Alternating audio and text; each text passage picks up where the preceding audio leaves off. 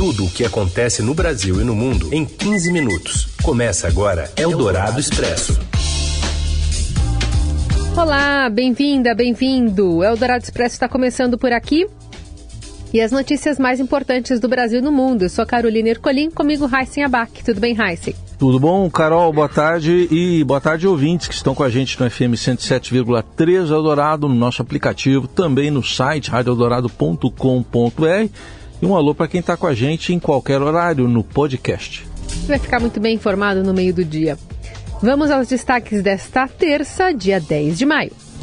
O governo adota medidas que estimulam o consumo em momento de alta de juros. O Banco Central projeta uma inflação de mais de 7% neste ano. A ONU manda uma missão para a Ucrânia e diz que o país tem milhares de mortos a mais do que a contagem oficial da guerra com a Rússia. E ainda as inscrições abertas para o Enem 2022 e a atuação do Centrão em benefício do empresário conhecido como Rei do Gás. É o Dourado Expresso. Tudo o que acontece no Brasil e no mundo em 15 minutos. E saiu a ata do Copom e o Banco Central projeta uma alta de 7,3% para o IPCA, que é o índice da inflação oficial do país isso em 2022, e contra os quase 8% do boletim Focus anterior à reunião. As informações de Brasília com a Thaís Barcelos. Boa tarde. Boa tarde, Carol e Heisen. O Comitê de Política Monetária, o Copom, do Banco Central, repetiu nesta terça-feira, por meio da ata de seu último encontro, a sinalização de uma provável nova alta da Selic, a taxa básica de juros, na próxima reunião, que acontece em junho mas em um ritmo menor do que o movimento feito este mês, que foi de um ponto percentual. Na semana passada, o Copom elevou a Selic de 11,75% para 12,75% ao ano. Mas o comitê reafirmou que sua atuação demanda cautela adicional diante da incerteza elevada da conjuntura econômica atual e do estágio avançado do ciclo de ajuste monetário, com impactos ainda a serem observados. Desde o início do processo de aperto monetário, no início do ano passado, a Selic já subiu 10,75 pontos percentuais, a alta mais forte desde 1999. Apesar de sinalizar uma redução do ritmo na próxima reunião, o Copom voltou a dizer que é apropriado que o ciclo de aperto monetário continue avançando significativamente em território ainda mais contracionista, preocupado com o aumento de suas projeções de inflação e com o risco de desencoragem das expectativas para prazos mais longos. O comitê enfatiza que irá perseverar em sua estratégia até que se consolide não apenas o processo de desinflação, como também a ancoragem das expectativas em torno de suas metas, repetiu a ata. Eldorado Expresso. Ainda na economia, medidas de estímulo do governo isolam o Banco Central no combate à inflação e podem manter os preços em alta por mais tempo. Temos mais informações com o repórter do broadcast Francisco Carlos de Assis. Boa tarde. Boa tarde, Raíssa. Boa tarde, Carol. A tarefa já árdua do Banco Central para combater a inflação, e é uma inflação que tem componentes externos, está ficando mais difícil ainda porque, internamente, o Banco Central tem enfrentado um adversário muito poderoso, que é o próprio governo Jair Bolsonaro. Enquanto o Banco Central está aumentando juros, pisando no freio para conter a demanda e reduzir os preços, a inflação, o governo tem tomado medidas que acelera o ingresso de recursos na economia e isso acaba tirando um pouco da eficácia da política monetária. Nos últimos meses, o governo federal liberou recursos de até mil reais do FGTS, o governo antecipou 13 terceiro dos aposentados do INSS, o governo autorizou o aumento do limite da margem do consignado para as pessoas adquirirem empréstimos. Eu e o Eduardo Laguna, meu colega, fizemos uma matéria essa semana e nós conversamos com vários economistas e a conclusão deles é de que o Banco Central está sozinho nessa batalha de combater a inflação. E isso é muito ruim porque o Banco Central já enfrenta problemas vindo do exterior, com o Federal Reserve, o Fed, o Banco Central dos Estados Unidos, aumentando os juros e enxugando a liquidez que foi colocada. Isso não foi só nos Estados Unidos, foi no mundo inteiro por conta da pandemia. Na esteira do combate dos efeitos da pandemia na economia, aqui no Brasil, a base monetária, ou seja, o volume de recursos de dinheiro em circulação, aumentou muito. Só de 2020 para 2021 foi um salto de 130 bilhões. E fora isso, a gente está entrando numa fase mais forte da campanha eleitoral e as sinalizações que o governo dá de que vai colocar mais dinheiro nessa campanha, vai gastar mais dinheiro para tentar se reeleger. E isso é muito complicado porque acaba aumentando a dívida, a dívida acaba alterando as expectativas do mercado, isso leva ao aumento da inflação e o governo tem que aumentar mais juros. Eldorado Expresso. E dados do IBGE apontam para que as vendas do varejo cresceram em março ante fevereiro, terceiro resultado positivo seguido. No Rio de Janeiro, Daniela Morim. O varejo brasileiro mostrou fôlego no primeiro trimestre do ano. As vendas cresceram 1% em março ante fevereiro, o terceiro resultado positivo consecutivo, segundo os dados da pesquisa mensal de comércio divulgados pelo IBGE. Seis das oito atividades pesquisadas registraram crescimento. Houve perdas apenas em supermercados e artigos farmacêuticos. No comércio varejista ampliado, que inclui as atividades de veículos e material de construção, as vendas aumentaram 0,7% em março ante fevereiro. Dessa maneira, as vendas do comércio varejista encerraram o primeiro trimestre com crescimento de 1,9% ante o quarto trimestre de 2021. No varejo ampliado, as vendas subiram 2,3% no período. Segundo o IBGE, a base de comparação baixa ajudou a impulsionar o bom resultado, mas também houve melhora no emprego formal e o crescimento da renda do trabalho no período. O desempenho poderia ter sido ainda melhor não fosse o impacto da inflação, que tem prejudicado sobretudo os segmentos de supermercados e combustíveis.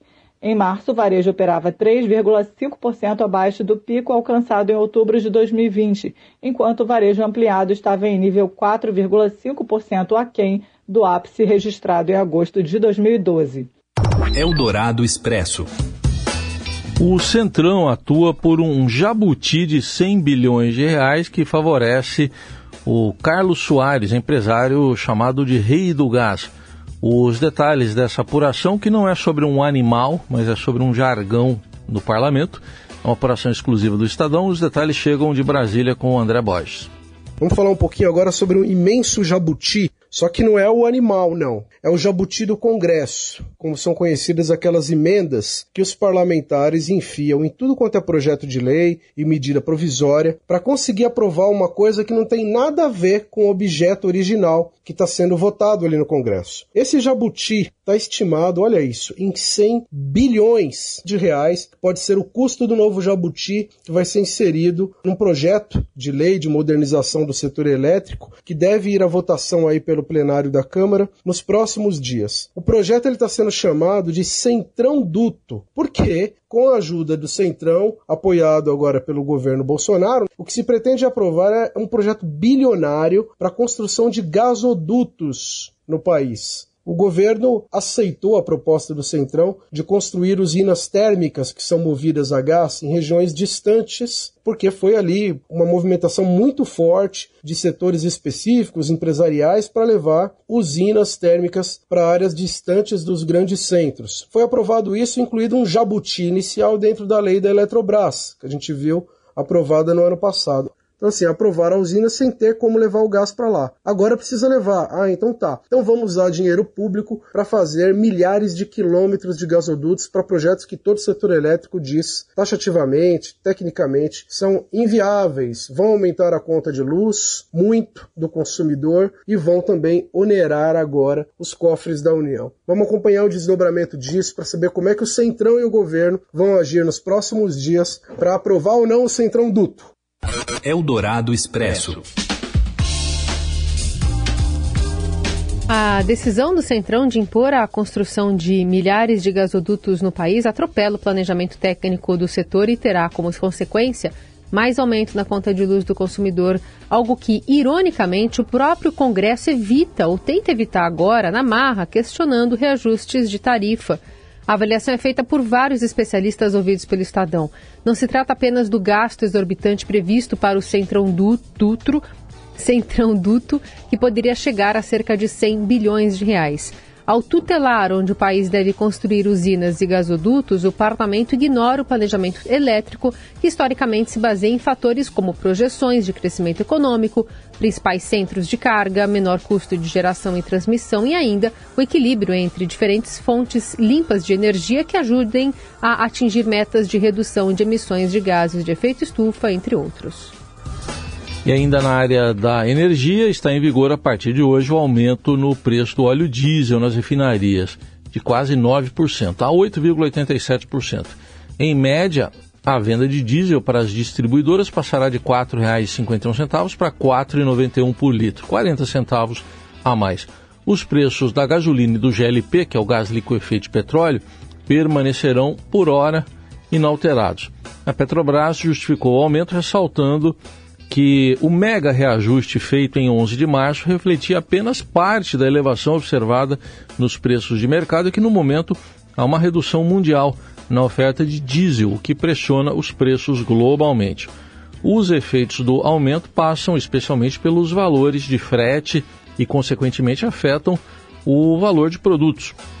No caso do preço do prato feito, por exemplo, aumento de 23% em um ano, e os brasileiros que têm visto o Vale Refeição acabar antes do fim do mês, mudam o cardápio para economizar nas refeições fora de casa. Elaborada pelo IBRE FGV, a inflação do prato, do prato feito, leva em conta a variação de 10 itens: arroz, feijão carioca, feijão preto, alface, batata inglesa, cebola, tomate, frango, frango em pedaços, no caso, ovos e carnes bovinas. A maior alta foi a do tomate, que mais que dobrou de preço no período. Entre maio do ano passado e abril de 2022, o preço médio dos produtos que compõem o prato feito acumula alta, então, de mais de 23%. Eldorado Expresso. As inscrições para o Enem 2022 começam nesta terça e permanecem abertas até o dia 21 de maio. Participantes isentos nesta edição também devem efetuar a inscrição. As provas acontecem nos dias 13 e 20 de novembro. Os alunos podem escolher entre fazer a prova no formato impresso ou digital, sendo que no digital não é feito em casa, mas no local de prova mesmo determinado pelo INEP.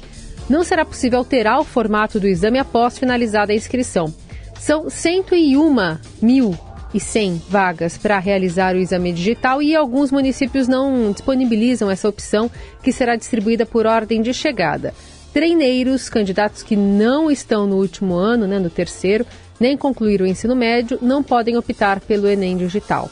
O exame será ou terá quatro provas objetivas, uma cada uma com 45 questões de múltipla escolha e uma redação em língua portuguesa. Você ouve Eldorado Expresso. Seguimos com as principais notícias desta terça-feira. A Ucrânia teve milhares de mortos a mais do que os números oficiais contabilizam hoje, o que disse nesta terça-feira a chefe da missão de direitos humanos da Organização das Nações Unidas no país, Matilda Bogner. Em 76 dias de conflito, o governo ucraniano contabiliza oficialmente 3.300 e 81 mortos. A ONU ponderou, aliás, enviou uma comissão ao país para apurar os danos da guerra e está fazendo um levantamento mais amplo desse número. A comissária ponderou, no entanto, que mesmo a nova contagem já pode estar defasada por conta da situação em Mariupol, cidade do sul da Ucrânia, que a Rússia afirma ter conquistado. Eldorado Expresso. Tem um novo subtipo de dengue circulando pelo Brasil, Isabela Moia. Um novo genótipo da dengue foi encontrado pela primeira vez no Brasil. É o genótipo chamado de cosmopolita. Ele não é novo em outros países, muito pelo contrário, é o mais difundido no mundo, principalmente na Ásia e na África. Mas aqui no continente americano, o Brasil é o segundo país a detectar o cosmopolita.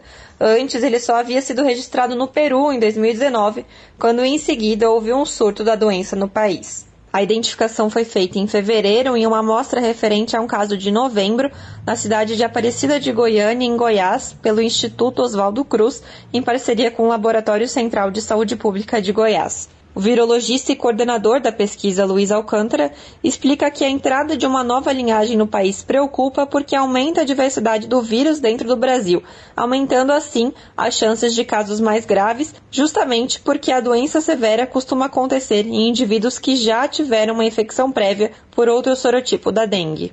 Por outro lado, ele explicou também que não se sabe se a transmissão do genótipo cosmopolita é mais eficiente ou até mesmo mais rápida do que a dos demais genótipos encontrados no Brasil, porque não existem estudos que comparem a disseminação entre os diferentes sorotipos. E os cientistas descartam uma relação entre o surto de dengue em Goiás e o novo genótipo encontrado no estado, com base no sequenciamento genético de amostras que foi realizado ali na região, que mostra justamente que os casos daquela área são do sorotipo 3, enquanto o cosmopolita pertence ao sorotipo 2.